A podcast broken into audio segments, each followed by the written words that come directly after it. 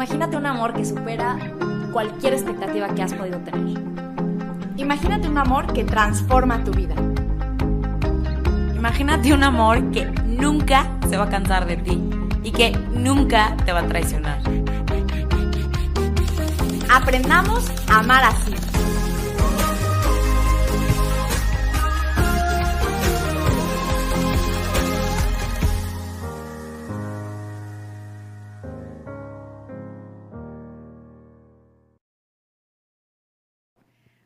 Hola, bienvenidos a todos a un episodio nuevo y aparte novedoso de Amar Así.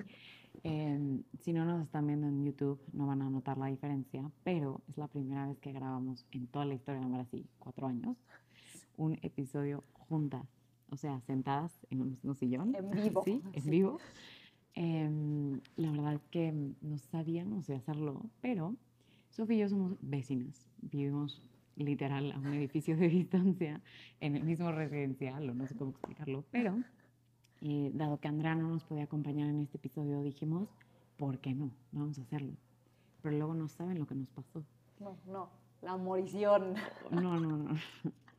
Grabamos ayer un episodio que en verdad, según nosotras, fue así muy lleno del Espíritu Santo, incendiadas, aparte se nos paró una vez, entonces tuvimos que repetir una parte, estuvimos horas muy emocionados por nuestra innovación. Y resultó que no se grabó.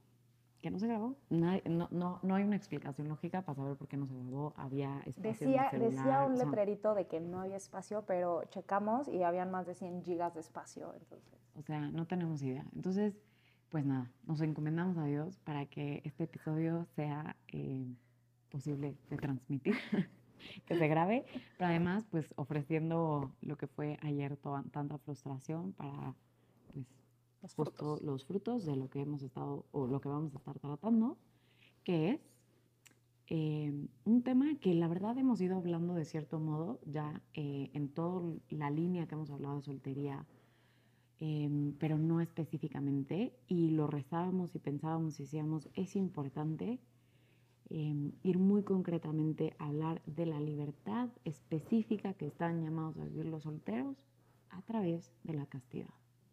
Porque muchas veces la castidad es una virtud o es una invitación que se deja en las conversaciones para los novios, para los casados, para los célibes por el reino de los cielos.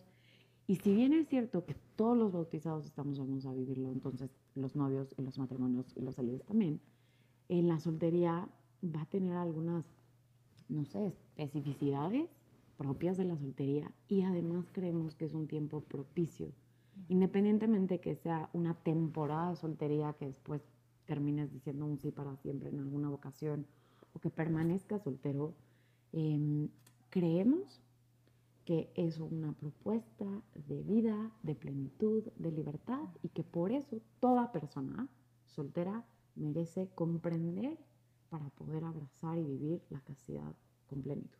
¿no? Y estamos convencidas de que la castidad es ingrediente esencial para eso que estamos buscando. Hemos hablado en esta eh, línea de episodios sobre llenar el corazón, cómo buscamos, dónde puedo descansar, que estamos en, este, en esta búsqueda constante y creemos que ese descanso que busca el corazón, ese, esa libertad, como decía Dios, va totalmente de la mano con la castidad. Pero sabemos también que muchas veces creemos que no tiene nada que ver con nuestra felicidad porque hay ideas erróneas que se han- nos han transmitido en nuestra casa, en la parroquia, en el mundo, ¿no? Sobre lo que es la castidad. Y entonces se puede percibir como represión, como castigo. Aquí estamos en directo, está Sebastián, así que si escuchan ruiditos. eh, creemos que es fácil que haya una aversión a la palabra castidad ¿no? y a la idea de la castidad.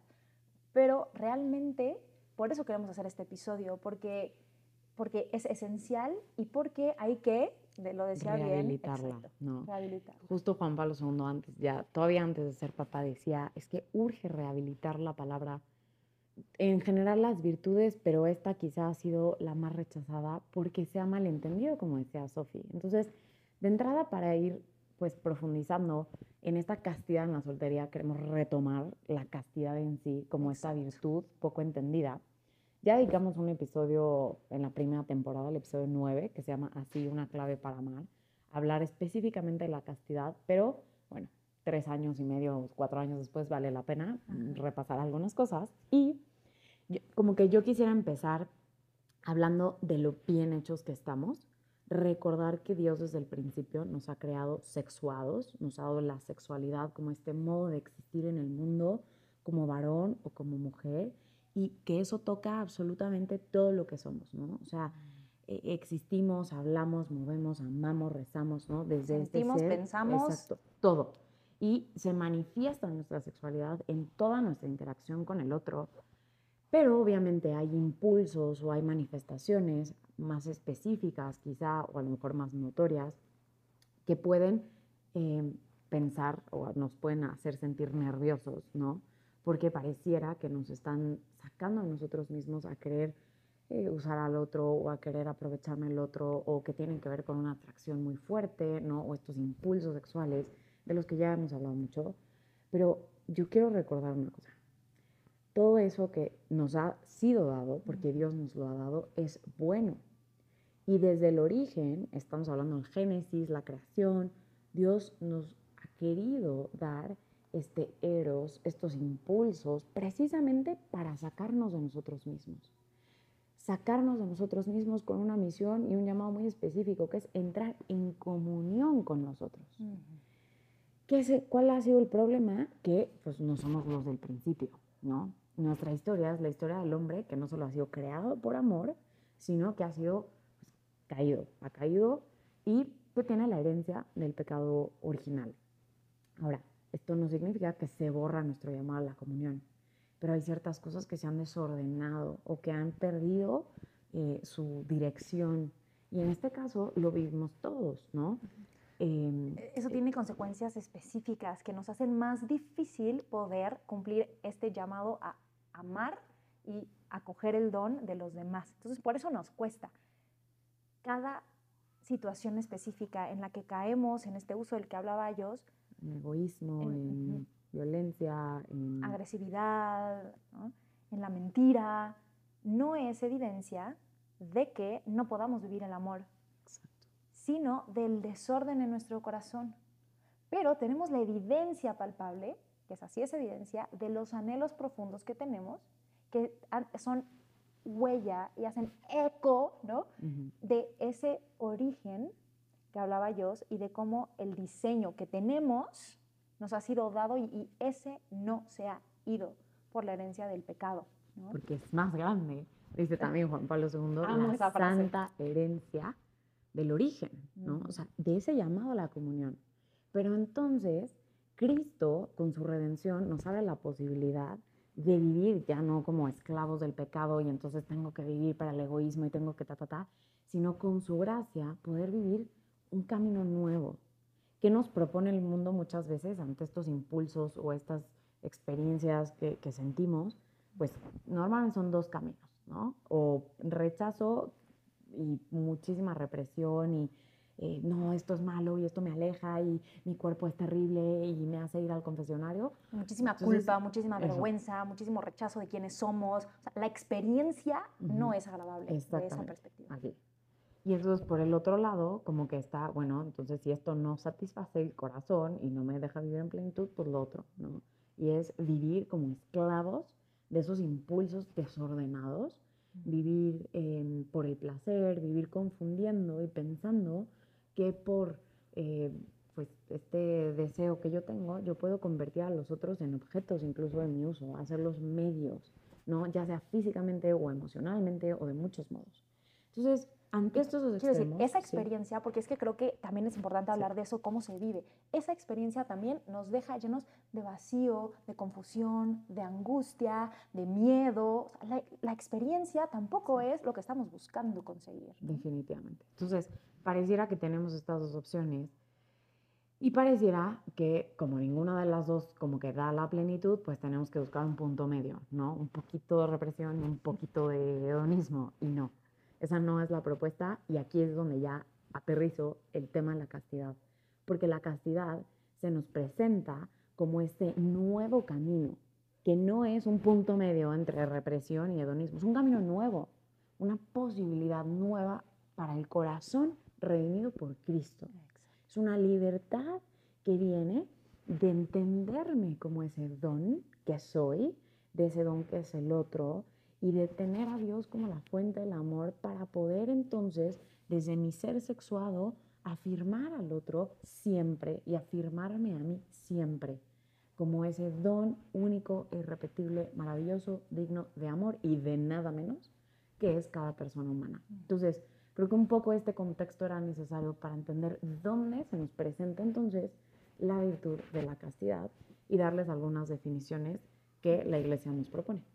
Para quitar estos mitos que tenemos. Entonces les vamos a compartir específicamente en este momento dos, una del catecismo, ¿eh? del catecismo de la iglesia católica en el punto 2337 y dice, me encanta, la castidad significa la integración lograda de la sexualidad en la persona y por ello en la unidad interior del hombre en su ser corporal y espiritual. Ya lo decía yo hace un momento, hemos sido creados como hombre y como mujer y esto es parte constitutiva de quienes somos, no es algo que viene después, que aparece de repente, ¿no? Ya lo hemos hablado en otros, en otros momentos. Entonces la castidad significa esa integración lograda, que a lo mejor se desordenó con el pecado original. Entonces es como eso que va a permitir la unidad interior de quienes somos. ¿Tú te imaginas? Te va a ayudar a ser más tú. Entonces, y, y, aparte piensa, o sea, en las veces en tu historia en las que a lo mejor has sentido que estás dividido porque deseas amar y deseas vivir para la comunión, pero por el otro lado sientes que algo en ti te invita al uso, pero otra cosa te hace solo pensar en ti mismo. Pero, o sea, estas como ¿no? Como rupturas, ¿no? Que vivimos, pues están llamadas a ser integradas. Y entonces por eso esa palabra es tan padre, porque es integración, es unidad, es armonía, es ser más tú, es que puedas em, amar, querer amar, sentir amor, actuar el amor, ¿me explico? O sea, que todo se ordene hacia el amor verdadero. Y eso en la experiencia también va dando frutos esta paz que se siente, esta libertad, este descanso del corazón, ¿no? Entonces, realmente se siente como que es lo que hace justicia a quienes somos. Ahora les voy a compartir otra definición que está en Familiaris Consorcio de San Juan Pablo II también. Y eh, bueno, digo también porque estoy pensando en amor y responsabilidad, donde también habla del tema. Y dice, según la visión cristiana, ojo aquí, la castidad no significa absolutamente rechazo ni menosprecio de la sexualidad humana. Paréntesis, porque eso significaría que algo que Dios nos ha dado es malo y eso no es congruente, ¿verdad? Con, Dios, que es bueno. Entonces, significa más bien energía espiritual que sabe defender el amor de los peligros del egoísmo y de la agresividad y sabe promoverlo hacia su realización plena. Cuando yo escuché estas definiciones, lejos de ser solamente un, ah, ahora comprendo la definición y punto, fue un, ah, yo quiero eso, yo quiero esa fuerza espiritual, suena poderoso para defender aquello que siento en el corazón que es a lo que estoy llamada, que es el amor, y que volteo a mi alrededor y creo que a lo mejor mm, me tengo que conformar con lo que veo y que no es lo que más desearía, pues no, yo quiero, yo quiero defender ese amor, yo quiero vivirlo y es la castidad lo que me va a ayudar. ¿no? Entonces, eh, para mí fue muy bonito porque en mi experiencia fue decir, yo quiero eso, no un lo tengo que hacer por cumplir. Y creo que ahí, para mí, en mi historia, fue un cambio total de actitud, de motivación, de apertura a pedir la gracia, etc. ¿no? Entonces, bueno, esperamos que también todos podamos ir cada vez más abriéndonos a recibir esta gracia. Y entonces, pues ahora sí, ya hablamos de todo este contexto, dimos estas definiciones y queremos adentrarnos un poquito más en el tema. Ahora sí, ya, ¿cómo se puede aterrizar en nuestro día a día? ¿Cómo puedo saber qué tanto la recibo, cómo la vivo, qué hacer? Eso vamos a hablar ahorita en el episodio, ¿no?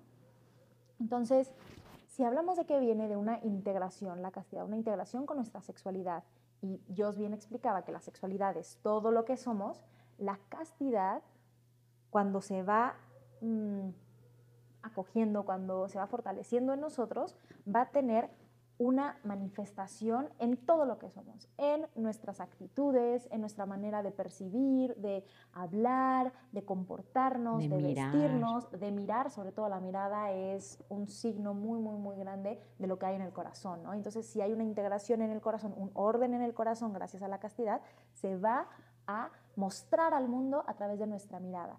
Y entonces, ¿qué hace la castidad? Que a través de todo esto que acabo de mencionar, va a transmitirle al otro, eres bueno, eres digno de amor. Y también me va a mostrar a mí misma como esta persona digna de amor. ¿Qué pasa? Si no tenemos la castidad, seguimos hablando, claro, seguimos vistiendo, claro, bailando, decidiendo, mirando, todo eso está, pero de un modo distinto. A lo mejor mi manera de hablarle al otro lo hace sentir menos. A lo mejor mi manera de actuar eh, grita al mundo, úsame, etcétera, ¿no? Entonces, ¿qué es lo que queremos? Nuestro objetivo ahora es que cada uno, incluyendo nosotras, ¿no? podamos hacer un alto, voltear a ver nuestra vida y lo que tenemos al alcance para en realidad mirar más al fondo, mirar más al corazón y poder ver dónde estamos en cuanto a la castidad. Y eh, queremos entonces mencionar algunos ejemplos de ya cómo se ve esta vivencia a lo mejor desordenada eh, para que podamos identificar si la tenemos presentes y si sí, qué podemos hacer al respecto, porque eso es lo que más queremos transmitirles. Este episodio es de esperanza, porque la castidad no es el punto de partida, sino que es este proceso para ir creciendo cada vez más en castidad, más, más libertad, más plenitud, más amor, más entrega de quién soy, etc. ¿no? Entonces, eh, arriba la esperanza y también cada situación que vamos a mencionar ahorita es para, como les decía, voltearnos a ver, pero no con ojos de juicio, no con un así, ¿no? dedo que apunta y señala y, y castiga, porque a veces tendemos a eso.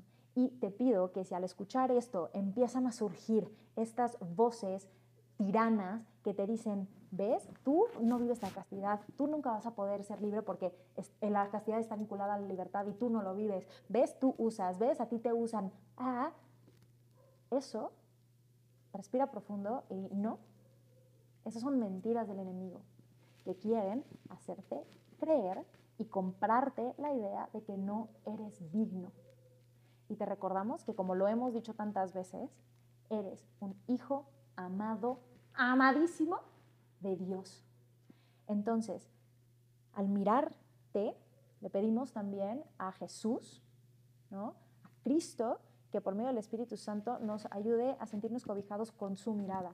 A veces si no sabemos cómo voltearnos a ver, a mí me ayuda mucho como mirar alguna imagen de, un, de un, Jesús, ¿no? de un Jesús que, tiene unos ojos em, que acogen. Em, porque es Él en, donde podemos encontrar quién realmente somos y las voces del enemigo nos pueden atormentar.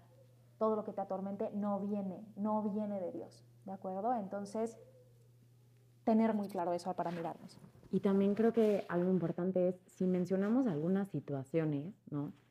Eh, no es porque estemos agotando, ¿no? El cómo se falta la castidad en la soltería, seguramente hay muchas otras circunstancias, pero hemos pensado y determinado algunas en las que, por lo menos en nuestra experiencia, hemos podido palpar cómo se va perdiendo esa libertad en la soltería y que muchas veces no parecieran algunas ser tan evidentes porque seguimos reduciendo la castidad a cosas externas, cosas que actúo, em, no sé, como actividades ¿no? o pecados como muy evidentes.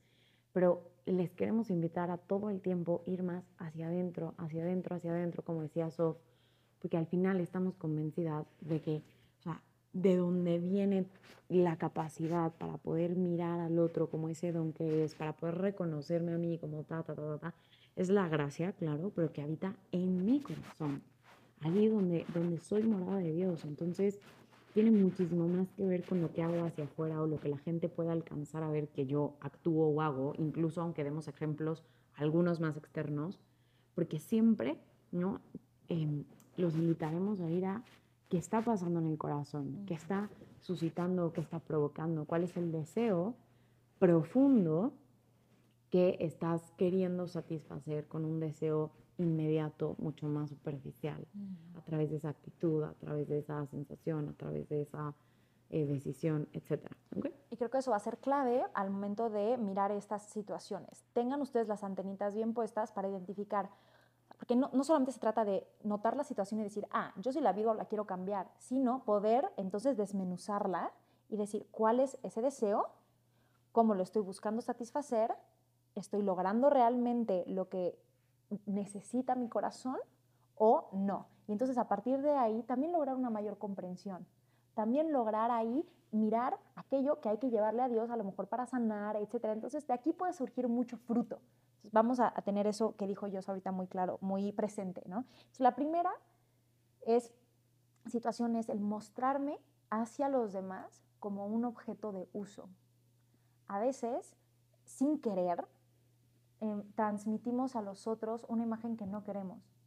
Quiero, eh, obviamente sin querer, que no queremos, obvio, pero quiero decirles como un ejemplo muy, muy personal.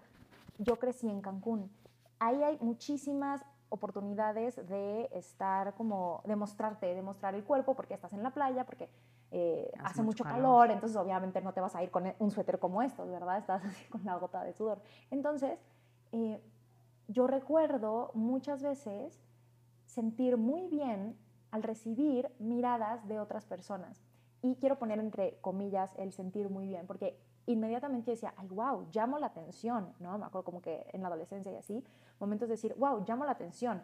Eso significa que soy bonita, que soy agradable, que soy atractiva, que a lo mejor alguien querría estar conmigo.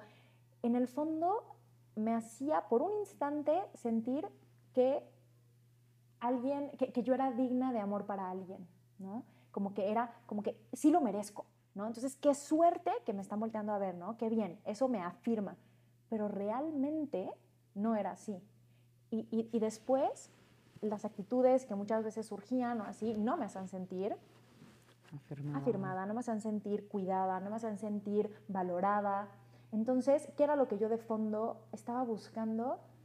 Sentirme digna de amor, y con a lo mejor mi manera de vestir o de actuar estaba más bien recibiendo eh, miradas que no me estaban viendo a mí, Sofía, quién soy, sino a lo mejor partes de mí que podían ser usadas y eso siempre deja como un hueco en el corazón. Y yo me acuerdo de quejarme mucho, como es que los hombres, la verdad, como que siempre tienden al uso y siempre tienen esas actitudes que te hacen sentir mal, ¿qué les pasa? ¿Por qué, por qué hacen esto? Es que hay como una agresividad, como que ahí, que, que, ¿qué onda? Tienen que trabajar, etcétera. Y a ver, ojo, claro que hay cosas que trabajar, pero de repente me cayó, como decimos en México, un 20, ¿no? Me di cuenta, híjole, yo sin querer estoy promoviendo esto mismo de lo que me quejo estoy promoviendo que me vean de un modo el que no quiero ser mirada y no merezco ser mirada.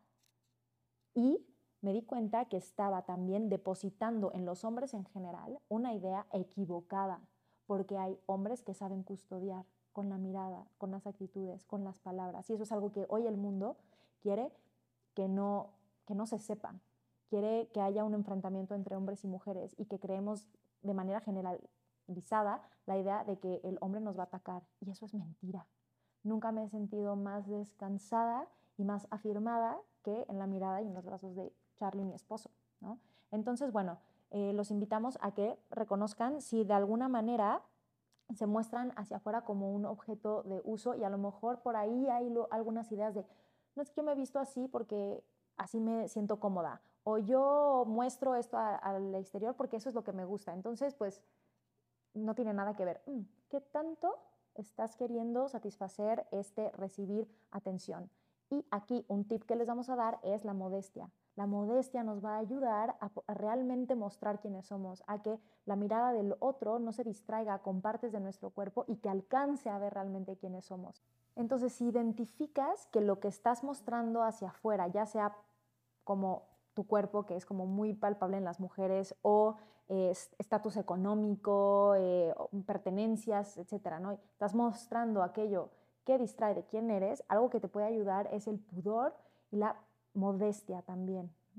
Eh, vestirte de un modo que, que permita al otro ver quién eres y cubrir no porque algo sea malo, sino porque es tan bueno, ¿no? que mereces ser custodiado. Y también en este pudor que que nos va a ayudar a mantener eso en lo privado, lo que, lo que es privado. No necesitas estar despilfarrando. Luego yo he visto muchas actitudes en los hombres, ¿no? De sienten que necesitan mostrar el poder adquisitivo para recibir atención, para recibir muestras de afecto, de respeto, o estás mostrando estas actitudes que solo distraen de quién es realmente.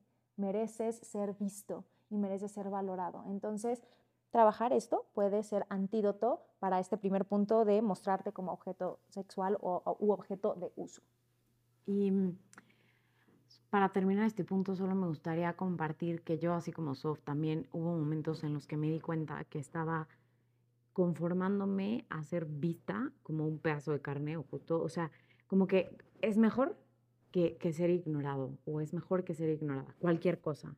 Y eso es una mentira, es una gran mentira, porque tú, por ser hijo amado de Dios, por ser hija amada de Dios, no te mereces nada menos que alguien que te elija, que se interese por ti en la totalidad de quién eres, que quiera conocerte, no que quiera aprovecharse de ti o usarte de algún modo. Y no sé, como que para mí fue muy evidente cómo a medida en la que iba recibiendo todo esto y la teología del cuerpo llegó a mi vida y tal, empezó a cambiar em, no solo mi forma de vestir y para nada como una imposición de que alguien me dijo que no, o sea, porque me empezó a hacer sentido, pero también mi forma de bailar, mi forma de eh, gesticular, mi forma de, es que mirar, o sea, es muy impresionante cuántas veces como que toda nuestra actitud Em, nuestro lenguaje no verbal. Todo nuestro lenguaje no verbal, justo ese lenguaje del cuerpo, em, está queriendo mendigar amor, o sea, está mendigando amor. Y para mí fue muy impactante reconocer cómo yo siendo hija del rey tenía que estar dentro del castillo con el banquete junto a la chimenea y el rey mismo y pues me conformaba con estar afuera en la nieve con una gorrita ahí mendigando a ver cualquier migaja de mirada, de medio atención, de que me sacaran a bailar, de que lo que fuera. ¿Por qué? Por querer ser afirmada. Entonces, qué importante es, volvemos a lo que hemos estado diciendo, contactar con el deseo profundo que hay. Que es bueno. Que es bueno, efectivamente, porque sí merece ser mirado, sí merece ser afirmado, sí merece ser elegido, pero eso realmente primero buscándolo en nuestro Señor, que es quien nos puede dar la afirmación que estamos buscando. Y después entonces aprender a reconocer cuando una mirada te afirma, cuando una actitud tal, y tú también promoverlo con los otros. O sea, es que es impactante lo que puede provocar que unos y otros promovamos esta afirmación del otro.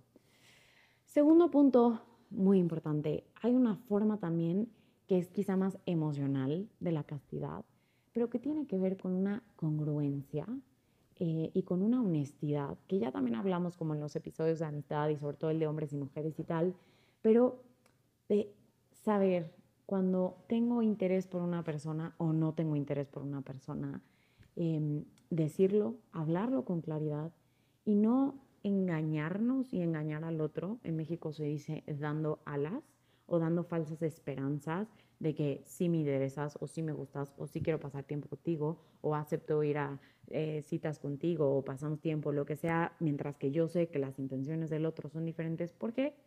Porque, repetimos, me quiero sentir elegido o porque el sentirme eh, correspondido o pretendida eh, o conquistada o lo que sea, pues me hace sentirme valorada, ¿no? Entonces, hay veces que erróneamente ponemos nuestro valor, ya lo decía Sof, desde físicamente o hasta económicamente, pero también en cuántas personas nos prestan atención, ¿no? O sea, cuántas mujeres puedo conquistar, cuántos hombres puedo conquistar. ¿Cuántos, halagos recibo? ¿Cuántos halagos recibo? ¿Cuántos traigo atrás de mí? Porque no tolero la idea de abrir mi conversación de WhatsApp y ver que nadie me ha escrito para preguntarme cómo estoy. Entonces, pues prefiero tener ahí a alguien que simplemente estoy jugando con sus sentimientos. Entonces, esa es una parte tal vez mucho más sutil pero la verdad es que creo que muy fácilmente caemos en ello. Y el antídoto vuelve a ser un poco el mismo. O sea, contactar con ese deseo, decir, claro, yo me siento bien de estar hablando con esta persona o de ver que me está eh, dando gestos ¿no? de conquista o lo que sea, pero merece que yo sea honesto u honesta, merece Em, y yo también merezco eso, ¿no? Entonces, les invitamos a notar nuestras actitudes con los otros y ver cómo también a nivel más emocional podemos muchas veces olvidar que el otro es siempre un fin en sí mismo y convertirlo en un medio para yo sentirme más, para yo sentirme A costa de su propio bien. A costa de su propio bien. Entonces es duro, pero es real. Sí, y creo que esa pregunta es clave. ¿Qué es lo que se merece? Oye, no, pero es que estamos a gusto. La verdad es que a él le gusta salir conmigo. Yo, la verdad es que también disfruto ese tiempo. Tampoco vamos a irnos al extremo. A ver, espérate. ¿Qué es lo que se merece? ¿Merece honestidad, un, eh, eh, verdad en lo que le estás diciendo o merece esto, no? ¿Y qué mereces tú? Y yo sí quiero decir algo que, que muchas veces pues pasa y es una incongruencia. ¿Cuántas veces he escuchado, yo ya le dije que yo no estoy interesada? Sí, con tus palabras, mi reina. ¿Y tu cuerpo qué onda, no? Porque mandamos mensajes contradictorios que solamente confunden tanto hombres como mujeres. Entonces hay que lograr tener esta como entereza, ¿no? Ser de una sola pieza y que haya congruencia entre lo que yo deseo, pienso, digo y hago. Porque yo te puedo decir, no estoy interesada, pero estarte escribiendo en la madrugada, ay, no puedo dormir, ¿qué haces? O sea, ¿cómo? ¿Cómo no estás interesada? O sea, y entonces, y yo sí les quiero decir algo también, que es que el 80% de lo que comunicamos es con el lenguaje no verbal. Si yo ahorita les digo, estoy feliz de estar grabando este episodio, mi corazón salta de gozo. ¿Ustedes me creerían o no? Les garantizo que no. O hay algo, o, o, chéquense. Porque, pero les se los dije con palabras. Mis palabras dijeron, estoy feliz de estar aquí, mi corazón salta de gozo. Mi lenguaje no verbal decía, no quiero esto. ¿Con qué te quedas? Con lo que te está diciendo mi cuerpo, mi lenguaje no verbal. Cuidado con lo que decimos sin las palabras. Busquemos que haya congruencia entre ello. Y esto me lleva al siguiente punto, que es que muchas veces también decimos con el cuerpo cosas que no son ciertas. Y aquí hay una palabra que es lo que lo describe y es la mentira. A veces estamos con el cuerpo diciendo, te quiero, quiero estar cerca de ti, me interesas, eh, te amo inclusive, pero en realidad eso no es cierto. Ahorita vamos a decir algunos ejemplos concretos de cómo esto puede ser. Y no creo que necesitemos dedicarle mucho tiempo a convencerlos de que las mentiras lastiman. Acuérdate de alguna vez que alguien te haya mentido. ¿Cómo te sentiste?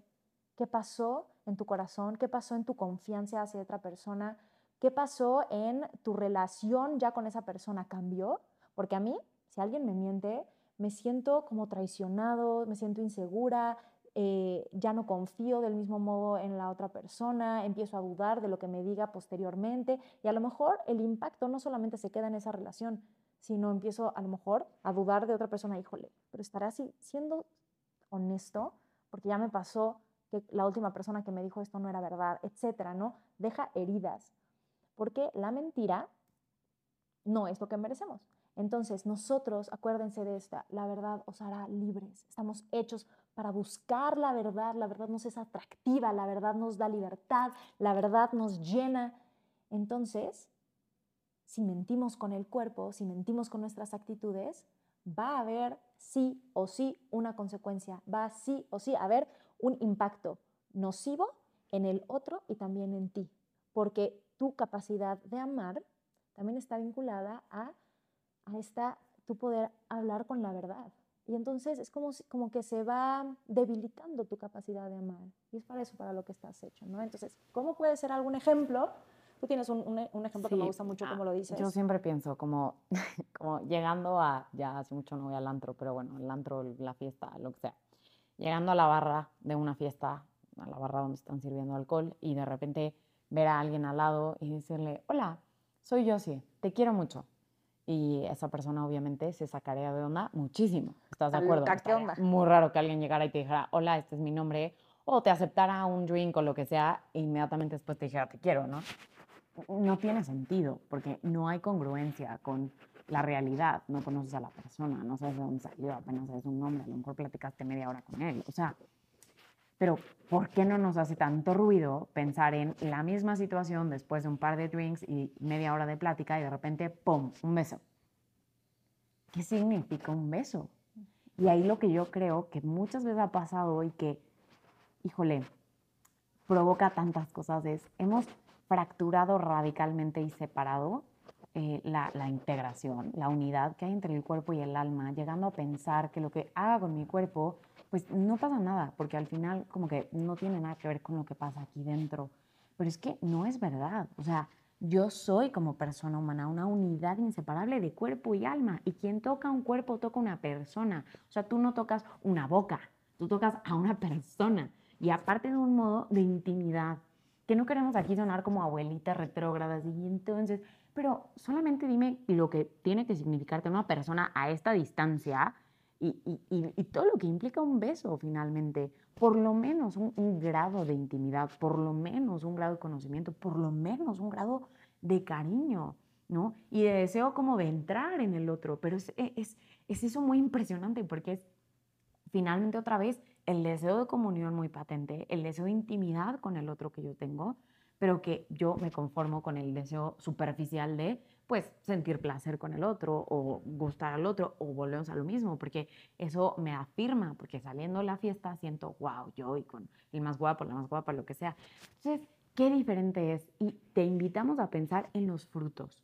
O sea, si piensas que estamos exagerando, yo te invito a pensar en los frutos y también se vale, toma lo que tú quieras, pero yo lo he visto en mi propia historia y digo, qué impresión las consecuencias, la experiencia de mi corazón después de hablar el lenguaje de mi cuerpo en la mentira, ¿no? en la total incongruencia de una relación eh, o de no relación con una persona, de incongruencia con mi identidad y con mi ser creada para el amor con mayúsculas, donde hay, o sea, pienso en tantas veces que hubo mucha inseguridad, mucho miedo, me va a hablar, no me va a hablar, fue de un ratito, no fue de un ratito, pero sí le gusté, pero no le gusté, pero me usó, pero no me usó, pero lo pero, o sea, esta culpa que no es impuesta por nadie, o sea, es una conciencia formada y un reclamo que estás hecho para ser elegido y para ser amado. Entonces, piensa en esa inseguridad, en ese miedo, en, ese, en esa culpa, vergüenza. en esa vergüenza, en ese vacío, en ese, pues, pensar que necesitas más para, no sé. Y pienso la diferencia de pues, mi primer beso con Lalo y digo, wow, o sea, esa paz, esa libertad, ese descanso, ese decir, o sea, claro, es un deseo de comunión, pero, pero hacia allá lo estoy ordenando porque estoy emprendiendo un camino de conocimiento, un camino, una relación después de toda la amistad que tuvimos de novia, o sea, como que entrar al noviazgo y decir, hoy hace sentido, hoy es congruente estar a, esta distancia y compartir lo que se comparte en un beso. Y eso es, Juan Pablo II lo llama, vivir el lenguaje del cuerpo en la verdad. El lenguaje del cuerpo en la verdad hace justicia a quienes somos, hechos por amor, para amar y ser amados, imagen y semejanza de Dios. Cuando mentimos con el cuerpo es que nos engañamos a nosotros mismos genuinamente. Entonces, volvemos a la invitación de no menospreciar lo que vivo con mi cuerpo, como si eso estuviera separado o disasociado de mí. Disociado. Disociado, exacto, de mí, sino más bien en esa congruencia y decir, quiero vivir con congruencia. Vean, o sea, prácticamente estamos repitiendo un poco lo mismo, pero en diferentes escenarios. Vivir en congruencia quién soy, vivir en congruencia quién es el otro, vivir en congruencia la relación con el otro, ¿no? haciéndole justicia a los deseos que hay en mi corazón. Entonces, no nos engañemos pensando que podemos vivir manifestaciones eh, físicas que no tienen nada que ver con lo que hay en el corazón sin que eso repercuta Puede ser que tome tiempo en que nos demos cuenta, pero si sabemos hacer silencio y escuchar, ahí reconoceremos que hay un reclamo de que merecemos algo más, porque somos esta unidad. Y tip entonces, ¿cómo saber, estoy diciendo la verdad o la mentira? Pregúntate, ¿qué, o sea, e, e, esta palabra congruencia, o sea, ¿qué diría mi corazón si hablara, no? ¿Qué, qué es lo que quiere? ¿Y qué diría mi cuerpo si hablara? Va de la mano o no va de la mano. Igual te puede ir ayudando a ir aprendiendo a distinguir esto que decía Jos, ¿no? Y sí quiero decir otra cosa. Hay, todo el tiempo estamos comunicando con lo que decimos, con lo que transmitimos, con nuestro cuerpo, con todo, ¿no? Entonces hay manifestaciones que son propias y adecuadas para ese momento en la fiesta cuando se acercó un guate que te llamó la atención, que con que dices, bueno, sí, sí quiero entablar una conversación.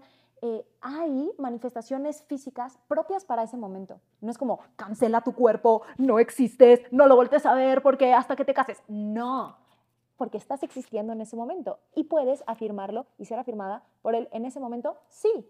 Puedes voltear a ver, puedes eh, responder con tu gesticulación, que si la sonrisa, hay, bueno, oye, vamos a bailar, sí, vamos a bailar, claro que puedes bailar, existen diferentes maneras de bailar, ¿verdad? Existen manifestaciones propias para el momento de irnos conociendo ya más profundamente, para el momento del noviazgo, para el matrimonio, es decir, siempre acompañará tu cuerpo, tu vivencia. Entonces, simplemente es ver de qué manera puedes transmitir aquello que es propio para ese momento. Si lo que le quieres transmitir es, oye, pues si me llamaste la atención, si quiero conocerte más, lo puedes hacer, con un beso que está transmitiendo otra cosa, ¿no? Creo que también eso nos puede dar calma, el saber que no tienes que eliminar tu cuerpo y no tienes que eliminar el transmitir algo, ¿no? También tenemos un episodio que, habla un poquito de eso, pero bueno, ya es más para, para enfocado al, momento del noviazgo. Eh, y pues entonces, bueno, paso al último punto que te queremos invitar a ver y que es una falta a la castidad en cuanto a, a la pureza según lo que nos rodea, lo que recibimos, lo que consumimos. Hoy estamos bombardeados todo el tiempo por la publicidad, por las redes sociales, por las series, las películas, la música, de muchos mensajes, de mucho contenido.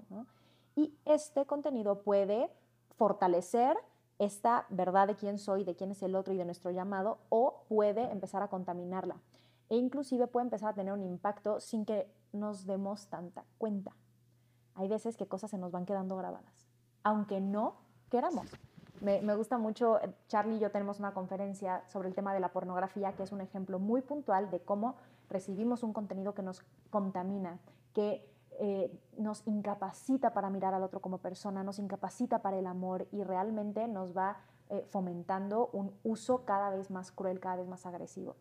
Y, y ahí tenemos un ejemplo que creo que puede ayudar mucho. Yo te quiero pedir que, bueno, es que si estás en México va cambiando la publicidad, pero hay cosas que, para los que están en México, en México y el mundo la cerveza es, ¿no? Y, es la marca de cerveza que has escuchado tantas veces o algún audio en TikTok, lo escuchas y, empiezas a, bailar y a lo mejor no es como que te pusiste 80 horas a tratar de aprenderte el anuncio o a tratar de aprender la coreografía, pero simplemente te lo sabes. No hubo una intención de aprendértelo, pero está ya en ti. Y así pasa con el contenido que estamos recibiendo todo el tiempo de manera sistemática. No nos damos cuenta, pero sí se va quedando grabado. Y eso que se queda grabado puede tener un impacto en nuestra manera de mirar, de percibir, etcétera, porque tiene un impacto también en nuestro corazón. ¿A qué nos referimos? Por supuesto a la pornografía, que se puede convertir en una adicción, al tema de la masturbación, que hoy en día se promueve, bueno, la pornografía como liberación sexual, cuando nada ha esclavizado más a la mujer y al hombre como objetos de mero uso. La masturbación, que hoy se promueve como amor propio y también como liberación eh, sexual, y simplemente hace que este fuego que nos ha sido dado en el impulso sexual para dispararnos hacia las estrellas, simplemente como que se voltee y ¡pum! Todo empieza y se queda en mí. Me cierra al otro cuando estamos diseñados para entrar en comunión. Fíjense qué contrario es a nuestra verdadera identidad y a nuestra verdadera vocación, ¿verdad? Por supuesto que también entra el tema de la música que, que escuchamos constantemente y son cosas que a veces creemos que solo nos van a afectar a nosotros si es que creemos que nos afecta, ¿no? Pero como somos una unidad, si estamos viendo pornografía, si estamos con la masturbación constantemente, si estamos consumiendo canciones que están degradando al otro, a la mujer, al hombre, etc., entonces no solamente va a tener que un impacto en, en ese momento en mí, tiene un impacto en cómo voy a hablarle a las demás personas, en cómo voy a comportarme, en cómo voy a entablar una conversación y cómo voy a a lo mejor a interactuar en un futuro. En fin, ¿no? Eh, no solamente afecta a mí, sino a mis más próximos y también de manera indirecta a otros tantos. Y ahorita estamos con el corazón estremecido con la película de The Sound of Freedom, que no ha salido todavía en todos los países, pero que habla de una realidad escabrosa, o sea, eh, eh, no, no sé cuál es, Maquiavélica, sí. maquiavélica, no encuentro palabras, que es el tráfico sexual infantil. Está muy vinculado al consumo de pornografía. Creemos que no estamos dañando a nadie, pero sí al caer en una adicción, que no es porque seamos malos, sino también conecta con nuestras heridas, y te- tenemos un episodio que habla de eso y ahorita lo vamos a mencionar, estamos facilitando que niños, los más inocentes, vulnerables y frágiles, estén al servicio egoísta y, desordenado de tantas personas para simplemente su, su explotación en el placer y, y sexual, ¿no? Entonces, Y de, de estas cosas que has mencionado, Sof, quisiera decir dos, dos, sí, dos cuestiones. Una, eh, cuando suena otra vez exagerado el tema de la música, el tema de lo que vemos, el tema de los videos, bla, bla, bla, o sea, pensando que no es el extremo de pornografía infantil o algo así, te invitamos de verdad a conocerte, a escucharte y a, o sea, realmente como examinar con honestidad. con honestidad lo que provoca en ti,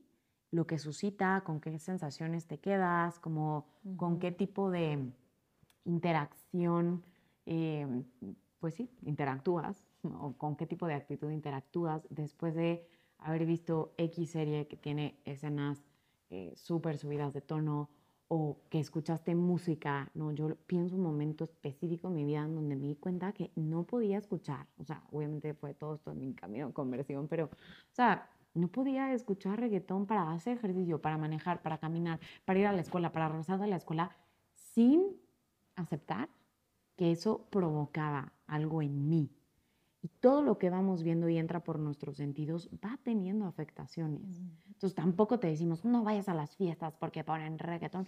No, pues no, pero, o sea, ojalá no lo escuches en tu casa sentado cocinando. O sea, ¿por qué? Porque quizá hay otras cosas y más que regañar, es como promover y decir, haz la prueba, haz la prueba y ve. O sea, la diferencia de cómo se queda tu corazón, de cómo te experimentas, de ¿Qué cómo pasa con interactúas. esos apetitos? Como con ese deseo, no con el deseo profundo, sino con el deseo inmediato.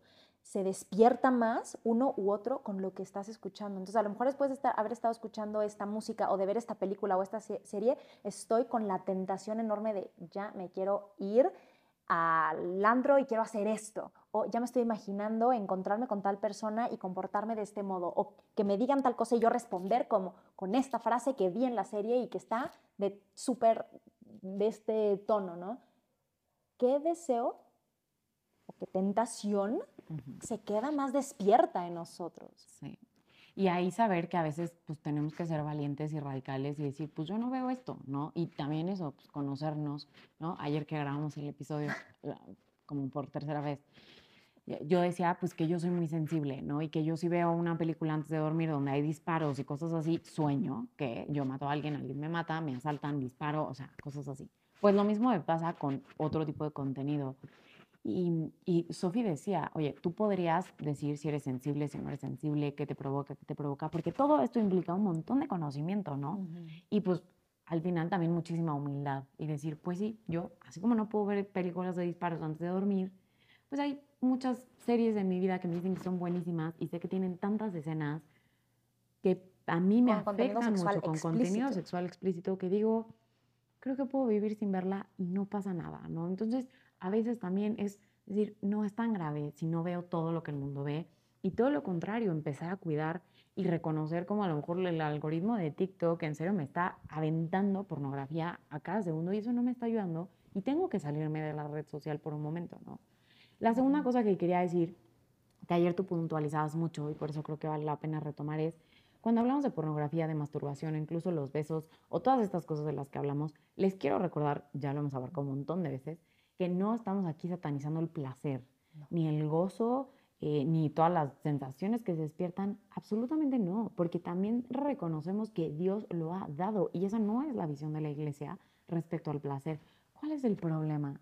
Hacer el placer el fin y no reconocer que el placer está llamado a ser algo que enriquezca una experiencia de entrega de ti mismo y de donación recíproca, como por ejemplo pasa en el acto conyugal en el matrimonio. Por supuesto que Dios ha pensado que sea gozoso, placentero en todos los sentidos y dimensiones de la persona. Sí. Y por eso las terminaciones nerviosas y cómo respondemos y todo. Hay un diseño que Dios no es como que, ups, me confundí, me equivoqué. Exactamente. Pero ¿cuál es el tema? Que el, la búsqueda es de la entrega y la recepción total del otro. Y entonces esto viene a enriquecer. ¿Qué pasa en la pornografía, en la masturbación, donde todo empieza, termina y acaba en mí? Y además, donde, por ejemplo, en la pornografía, ¿no? O sea, yo vivo placer a costa de otros, que pueden ser incluso esclavizados o lo que sea, o que justo no estoy afirmando su ser, don, estoy haciendo el placer un ídolo. Y estoy comprándome la mentira de que lo que yo necesito para ser feliz es placer. Y por eso siempre que escucho esos eh, discursos de que tú necesitas, no sé qué, digo, mentira podrida. O sea, el hombre no se muere sin relaciones sexuales, la persona humana no se muere sin placer, no te mueres sin sexo porque no estás hecho para el sexo, no estás hecho para el clima sexual, estás hecho para el amor. Sin amor sí te mueres, o sea, sin te mueres en vida. Te mueres en vida, o sea, eso sí es una existencia miserable, pero no sin placer y sin sensaciones em, de esas que hoy por hoy estamos buscando incansablemente. Entonces, y no estamos diciendo que entonces la apuesta es vivir una vida sin placer, sino en su lugar, porque los valores sexuales sí son valores, pero van siempre por debajo. Esos son uno de los muchos valores de una persona, por ejemplo, y el placer va debe siempre subordinarse al amor. Entonces, sí, qué importante que lo digas porque también creo que la iglesia ha sido muy atacada por la mentira de que está en contra del placer y por supuesto que no. Y, y, por eso la castidad se presenta como un camino de libertad, porque entonces yo no soy esclavo de mi tendencia a buscar el placer o esclavo de mis pasiones o de estos impulsos. Yo soy el dueño de ello, yo soy señor de... Y entonces, como decía Sofía, esa palabra es muy importante, subordino todo esto hacia el amor verdadero, ¿no? Yo sé que estoy hecho para el amor. Entonces, todo se encausa, todo se ordena, todo se subordina hacia el amor verdadero. Así que el que vive la castidad es verdaderamente libre. O sea, Juan Pablo II dice, el hombre es persona precisamente porque es libre. Y en la medida en la que es más dueño de sí mismo, entonces puede donarse más. Y, para ser libre necesitas pues, ser dueño de ti para, o sea, y donarte. Tenemos dos episodios muy buenos. Ajá, dos episodios muy buenos. Uno de la pornografía, de la temporada 2, episodio 5, con Charlie precisamente, que tanto afecta realmente la pornografía. Y el, en la misma temporada, el episodio 19 con el padre Leopoldo Sayer, un gran episodio, que responde a la pregunta de si se puede vincular la masturbación con el amor propio. Entonces, o con el amor. Pero creo que vale la pena seguir profundizando en estos temas para reconocer que para ser libres nos ha liberado Cristo y que eso es lo que desea el corazón, ¿no? Y entonces sí, pasamos a otra etapa del episodio donde te vamos a compartir algunos tips concretos para ayudar a que esta virtud crezca en ti, para que esta gracia sea recibida, porque es ambas, ¿no? Es esta, es esta virtud que sí implica de tu trabajo, pero es un don que se recibe y hay que pedirlo. Entonces, primer tip, trabajar la voluntad. Esta posibilidad de decidir y de mantenerte firme y de decidir más allá de lo que te apetece en el momento. Buena noticia, y lo decía yo ayer que grabábamos, si tienes voluntad. Todos tenemos voluntad porque es una de las facultades superiores que tenemos como personas. Entonces, a lo mejor te das cuenta de que la tienes muy flacuchita, ¿no? medio débil, pero sí la tienes. Y entonces solamente se trata de fortalecerla. ¿okay? Hay muchas cosas que puedes hacer en tu día a día para fortalecer la voluntad, que por supuesto pueden tener que ver directamente con este tema de, que, hemos mencionado de a lo mejor de la búsqueda del placer, con los hábitos que tienes, con el uso, etcétera, ir, ir tomando decisiones diferentes, pero pueden tener que ver también con muchas otras cosas como, ay, es que ahorita mi, mi antojo son los manguitos enchilados, ¿no? Entonces, se me antoja muchísimo ahorita unos manguitos enchilados, ah, ¿sabes qué? Hoy no voy a comer, mañana, mañana me los como, ¿no? Y entonces resisto. Y yo tengo en realidad el control. Y, no me gusta mucho la palabra control como un restringir de que vivir con frustración, sino como un... El señorío. El señorío, exactamente, ¿no? Yo puedo, como de, de fuerza, de, de, Sí, ¿no? Entonces, mañana me como los manguitos enchilados. Y eso va haciendo como una, en una analogía como en el gimnasio, que voy tomando pesas del tamaño que hoy puedo cargar. Y entonces empieza a crecer mi músculo y poco a poco va siendo más fácil. Estas mm, ya no me hacen nada, paso a, un peso más fuerte y así mi voluntad también va eh, facilitando que mis relaciones sean vividas cada vez con mayor libertad de entrega, ¿no? Porque es la autoposesión. Es la autoposesión y el saber decir que no por un sí, por un bien mayor, por una decisión, ¿no? Y es importante saber decir que no. Ahora, otra cosa muy importante. Hay una frase que me fascina, cuando yo la escuché se me quedó tatuada en el corazón y es, cuando no puedes decir que no, tu sí, no, vale nada. ¿no? así que para meditar.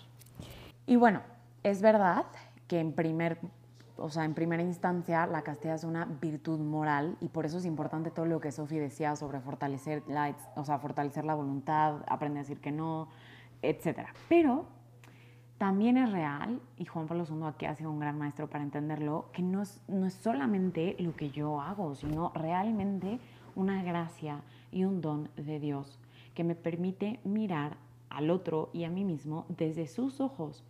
Y aquí me acuerdo la primera vez que leí en, la teología del cuerpo, que él habla de pedirle al Espíritu Santo el don de piedad. Y yo dije, el don de piedad que puede tener que ver con la castidad, o sea, no es rezar con devoción al rosario o así, como las abuelitas. Y no. O sea, sí, también. Sí, también, efectivamente, también. Pero, pero es el don que provoca la reverencia ante lo sagrado, reverencia y gusto ante lo que viene de Dios. Entonces, qué impresionante que si yo le pido este don al Espíritu Santo, me voy también dando cuenta que yo vengo de Dios, soy sagrado, el otro viene de Dios, es sagrado, somos hijos de un mismo Padre. Esto es muy fuerte, o sea, cuando te das cuenta de que el otro, justo el fulanito con el que platicas en la barra del antro es hijo del mismo Padre, o sea que tú eres hermano o hermana en Cristo y estás llamado a custodiar y custodiar, o sea, custodiarla o custodiarlo, es muy impresionante. Entonces, te invitamos a pedirle este don al Espíritu Santo y a pedirle la gracia. Yo sí he experimentado en mi vida que cuanto más he necesitado, o sea, pues poder crecer en el amor, he tenido que acudir a la Eucaristía, pero, o sea, con mucha hambre, con mucha necesidad, como adoradora, comulgando en la Eucaristía. Obviamente la oración, o sea, necesitamos pasar tiempo con el Señor para que Él transforme nuestros corazones y entonces podamos aprender a amar en libertad. Y sin duda alguna, el sacramento de la reconciliación. Esto es muy importante porque, híjole, recordemos que en el sacramento de la reconciliación no solamente es el Padre amoroso que nos perdona y que nos reviste, sino que nos da fuerza y gracia para salir más fortalecidos del sacramento de la confesión. Y creo que muchas veces podemos caer en el desánimo, en el orgullo o en el escepticismo, porque la decimos, ajá, la vergüenza de que, pero es que estoy ahí cada domingo confesándome después de la fiesta del sábado, o es que te da, no importa, no escuches la voz del enemigo que te dice, pues, ¿para qué vas otra vez si vas a, a confesarte lo mismo? Lo que sí te invitaríamos es, dentro de la posibilidad que tengas, buscar un confesor o buscar un sacerdote con quien tú puedas ir, o sea, ya no solo pues pidiendo perdón tus pecados, sino también agudizando ese oído interior para reconocer cuál puede estar siendo la raíz, cuál puede estar siendo la raíz de este pecado. Y ahorita justo me estaba acordando de un ejemplo muy concreto, pero, o sea, me ha pasado varias, varias veces, eh, muchas menos que una mujer, pero que me han buscado hombres que después de un retiro de conversión o un retiro muy impactante o lo que sea, me dicen, yo sí, eh, hablé con mi novia, le dije que quería vivir la castidad, eh, quería tener, eh, dejar de tener relaciones sexuales, bla, bla, y em, pues se traumó, se enojó, bla, bla, y, y, constantemente lo que me echa en cara es, ya no, ya no te, ya no te gusto, ya no te sientes atraído por mí, es que, entonces, ¿por qué? Y ahí, por ejemplo, o sea, en esas conversaciones me he dado cuenta y digo, claro, o sea, muchas veces, ¿no? Ese pecado como lo que hemos hablado durante varias veces en el episodio, tiene de raíz una falsa idea de amor, de afirmación, de estoy yo poniendo em, pues la sensación de afirmación en que tanto se desea tal vez la intimidad sexual conmigo o lo que sea. Entonces, Cuando te das cuenta que es un pecado recurrente, pues correr no solamente a la gracia de la, de la, reconciliación, sino también a buscar la sanación, que va a ser un poquito el otro punto, pero que lo hablamos, eh, bueno, buscar en general ayuda, pero lo hablamos en el episodio de la sanación en esta temporada con Rebeca. O sea, ir al, a lo profundo de esas esclavitudes que tenemos, porque muchas veces pueden tener que ver con nuestras heridas. Y eso es una buena noticia, ¿ok? No tengamos miedo a descubrir nuestras heridas, porque eso nos permite darnos cuenta de que, ah, es que en algún momento me lastimé y eso impacta en cómo actúo. No es que actúe así porque quiero dañar al otro, porque soy malo, que eso es la mentira que quiere el enemigo que nos compremos. Entonces, al final, el descubrir nuestras heridas es una buena noticia, porque significa que podemos ir creciendo también en la sanación y, por lo tanto, en la libertad. Entonces, ese pecado a lo mejor ya no va a ser tan recurrente y podré vivir distintas mis relaciones o con lo que tenga que ver ese pecado, ¿no? Eh, y pasamos al siguiente punto, que es el de hacer con mucha honestidad una revisión de todo lo que estoy consumiendo en el día a día y depurar, hacer limpieza de las cuentas que sigo en las redes sociales, de la música que escucho, las playlists que tengo en mi Spotify, eh, las películas, las series. Y eso tiene que ver no solamente con eliminar y quitar, sino a lo mejor con modificar el consumo, ¿no? A lo mejor eh, estoy, veo demasiado, la música, ¿no? Estoy escuchando demasiado esta música, no significa que nunca la pueda escuchar, pero voy a restringir a estos momentos.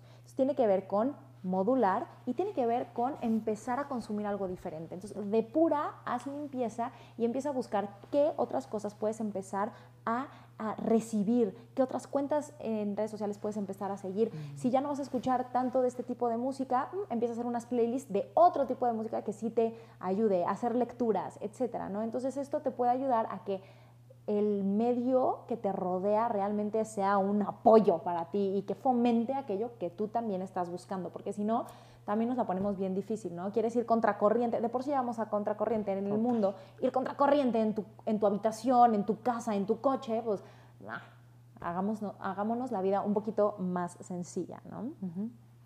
Y bueno, el siguiente punto que decía tiene que ver con lo que ya mencioné, pero es buscar ayuda. O sea, si tú te das cuenta que estás en una situación que te está superando, ¿no? Y que no puedes dejar de caer en X esclavitud, en X actitud, en esto, está bien darte cuenta que no puedes solo, ¿no?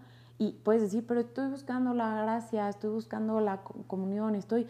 No significa que no esté actuando, el Señor está actuando, pero probablemente sea un buen indicador de que necesitas alzar la mano y decir, quizá necesito ayuda profesional, y buscar ayuda de un terapeuta que vaya obviamente en la misma línea católica que tú, em, a lo mejor un proceso de sanación integral, como lo hemos dicho tantas veces. O sea, la verdad, con el tema de la castidad, les aseguro que en serio, en serio, en serio, en serio, la clave está en sanar un montón y buscar la afirmación en el Padre y no en otras cosas del mundo. Pero bueno, básicamente es una forma también de buscar ayuda y, em, no sé, incluso yo he visto como hay hombres lo he visto más en hombres que en mujeres, pero que, que, necesitan ayuda, o sea, que tiene que ver con el siguiente punto, pero como hacer comunidad para poder salir de la pornografía o para poder salir, ¿no? Entonces buscan retos de detox, de bla, bla, y entonces se unen, y entonces tienen un coach, entonces no está mal necesitar ayuda, todo lo contrario, o sea, justo somos hermanos y vamos caminando juntos